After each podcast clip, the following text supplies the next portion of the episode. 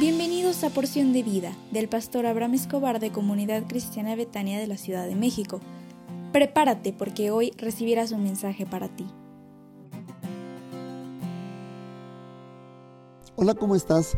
Me da muchísimo gusto saludarte por este medio y decirte que te prepares porque Dios tiene un plan de bendición para tu vida. Yo sé que el Señor te rociará con gracia, te, te, te rociará con su amor y con su paz. El tema que esta mañana quiero tocar contigo es, no aceptes la ansiedad en tu vida. Job 30:15 dice, se ha revuelto turbaciones sobre mí, combatieron como viento mi honor y mi prosperidad pasó como la nube. En ocasiones sientes que todo está contra ti y se viene un problema tras otro problema y en ocasiones no sabes qué hacer. Es el momento que empiezas a sentir ansiedad. Todos experimentamos la ansiedad, pero no todos la experimentamos de la misma manera, por la misma razón o el mismo grado. Por lo regular queremos evitar la ansiedad como si fuera una plaga. Sin embargo, no debemos temer a la ansiedad, sino entenderla y usarla para motivarnos a confiar más y más en Dios. Dijo el Señor Jesús en Juan 14.1, no se turbe vuestro corazón, no tengas ansiedad. ¿Creéis en Dios? Creed también en mí. ¿Sabías tú que puede haber una ansiedad moderada y una ansiedad severa? En la ansiedad moderada la preocupación puede ser normal y hasta en ocasiones puede ser saludable y de ayuda para ti. Nos motiva y nos conduce a mayor eficiencia nos da fuerza para salir de nuestra zona de confort o de comodidad y nos ayuda a evitar situaciones peligrosas. Nos puede ayudar a aprender a vivir en dependencia de Dios.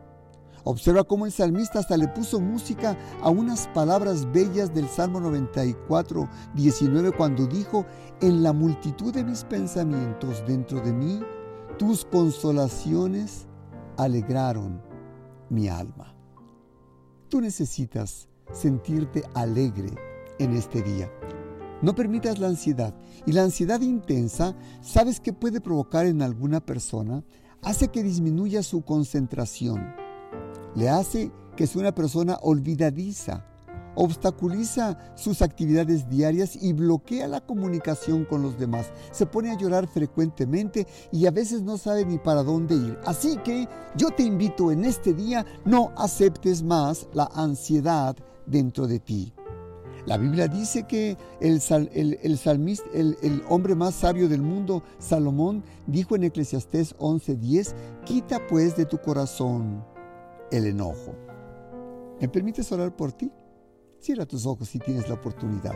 Padre, te ruego por la persona que escucha este audio para que decida decirle a la ansiedad, fuera de mí en el nombre del Señor Jesús.